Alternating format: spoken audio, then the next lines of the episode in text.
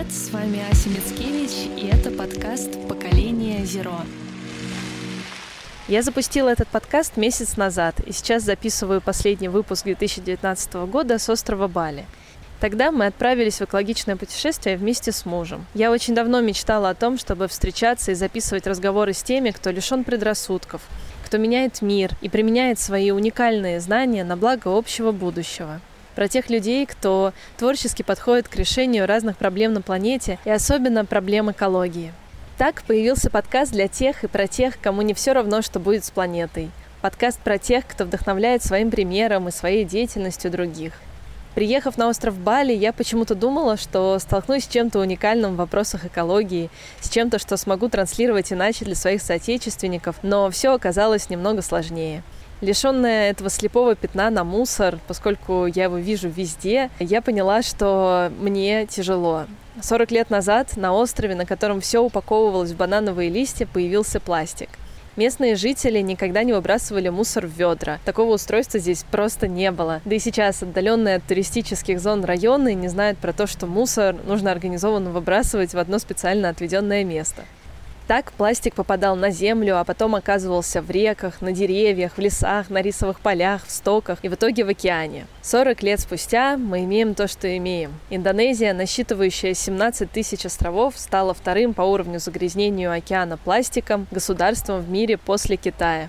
Но люди неплохие, они не виноваты, им просто не рассказали, что с пластиком нужно обращаться иначе. И эта проблема существует не только на Бали, но и в России и в других государствах. Вместе с мужем мы ездили по острову, снимали мусор и тех, кто находит решение этих мусорных проблем. За 20 дней, после десятка встреч с единомышленниками среди местного населения и среди экспатов, мое сознание схожести проблем с моей страной только усиливалось. 4 декабря мы поехали на вулкан Батур на севере Бали. Выехав ночью, чтобы встретить рассвет, мы стали жертвами ограбления. Это очень неприятная была ситуация, и как бы мы ни прятали технику и не держали ее крепко в двух руках, организованная преступность — это не просто воришки. И, честно говоря, я рада, что мы отделались только потери телефона, ведь нас поджидали и приметили еще у хостела. Весь отснятый и записанный на телефон материал был потерян, а заявление в полицию показало другую сторону райского острова Бали – коррупцию такую наглую, с которой я не сталкивалась нигде в мире. И именно тогда я осознала, насколько все похоже, везде одни и те же проблемы. Коррупция, нежелание государства вкладывать деньги в образование людей и желание индивидов заработать срочно деньги, не думая о последствиях. Решив не отменять нашу поездку на вулкан, мы уехали дальше, но наш байк начал вести себя очень странно. К слову, на Бали нет общественного транспорта и даже пешеходных зон, поэтому все перемещаются на байках даже на 200-300 метров. Днем, спускаясь с вершины кальдеры, мы попали под наш первый тропический ливень, и аккуратно доехав до кафе, чтобы переждать там дождь, мы заметили, что байк не разгоняется больше 30 км в час. А потом мы потеряли управление, я слетела с байка, ударилась головой об асфальт, меня покрутило по дороге, и я упала на лицо. Так я сломала нос, зуб и приобрела несколько ссадин и синяков. К счастью, на мне был шлем, и это спасло мне жизнь, а страховка помогла нам спустя 5 часов оказаться в госпитале. Как вы понимаете, для нашей молодой семьи этот день стал большим испытанием. Мы начали смотреть иначе на наши планы на жизнь, относиться друг к другу бережнее. А я поняла, что что-то не так с этим рвением, с которым я стремлюсь спасти всех вокруг, забывая о себе. Гизу ввиду разных обстоятельств пришлось вернуться в Россию, а я осталась продолжать свое эко-путешествие. Разлука на месяц или два, конечно, не была в наших изначальных планах, но так уж вышло после всех этих событий, что к планам мы относимся иначе.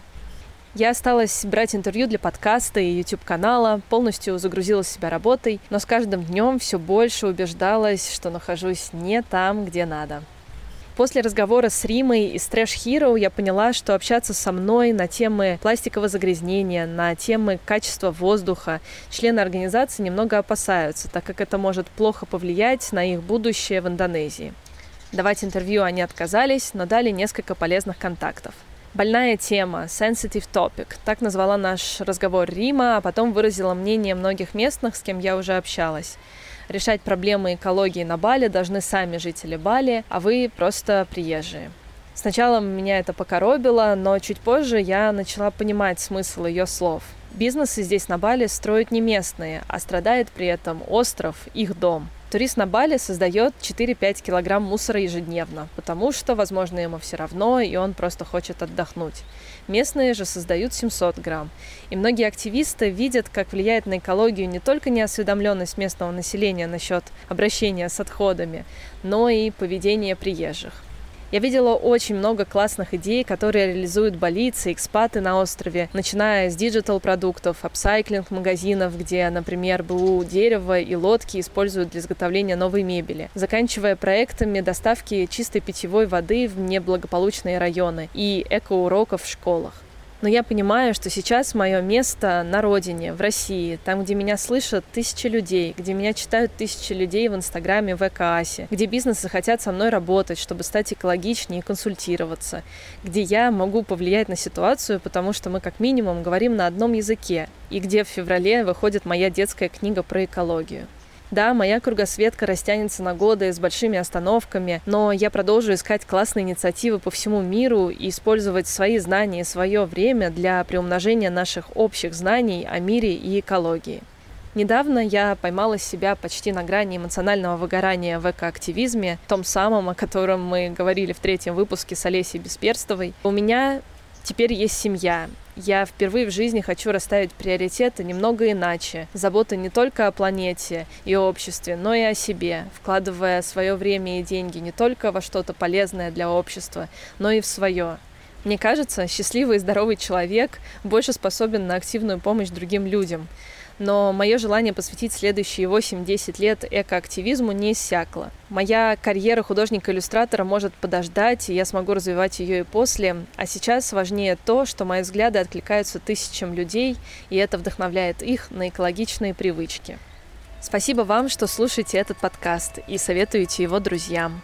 Впереди Новый год, и я попрошу вас о маленьком подарке для себя и экологии. Оставьте, пожалуйста, отзыв в том приложении, в котором вы слушаете подкасты. Звездочки и количество отзывов помогают подкасту стать заметным для новых слушателей. И это ваша бесценная помощь в распространении экологичных знаний среди русскоязычной аудитории. А среди тех, кто выложит пост или сторис в Инстаграм про подкасты меня, оставит отзыв в приложении подкастов и подпишется, я разыграю три моих книги для детей. Для детей от 7 до 100 лет, как я это называю. Сейчас они еще даже недоступны к предзаказу, так что это супер уникальная возможность стать первым обладателем книги с моим рассказом и моими иллюстрациями. Знаете, ребята, 2019 год показал, что вместе миллионы людей могут собраться, чтобы говорить, как им важен наш общий дом, планета Земля, и пусть 2020 год станет годом активных действий, а глухие к нашим словам государственные деятели и чиновники наконец-то обретут слух. Ну что, мое поколение Зеро, с наступающим Новым годом!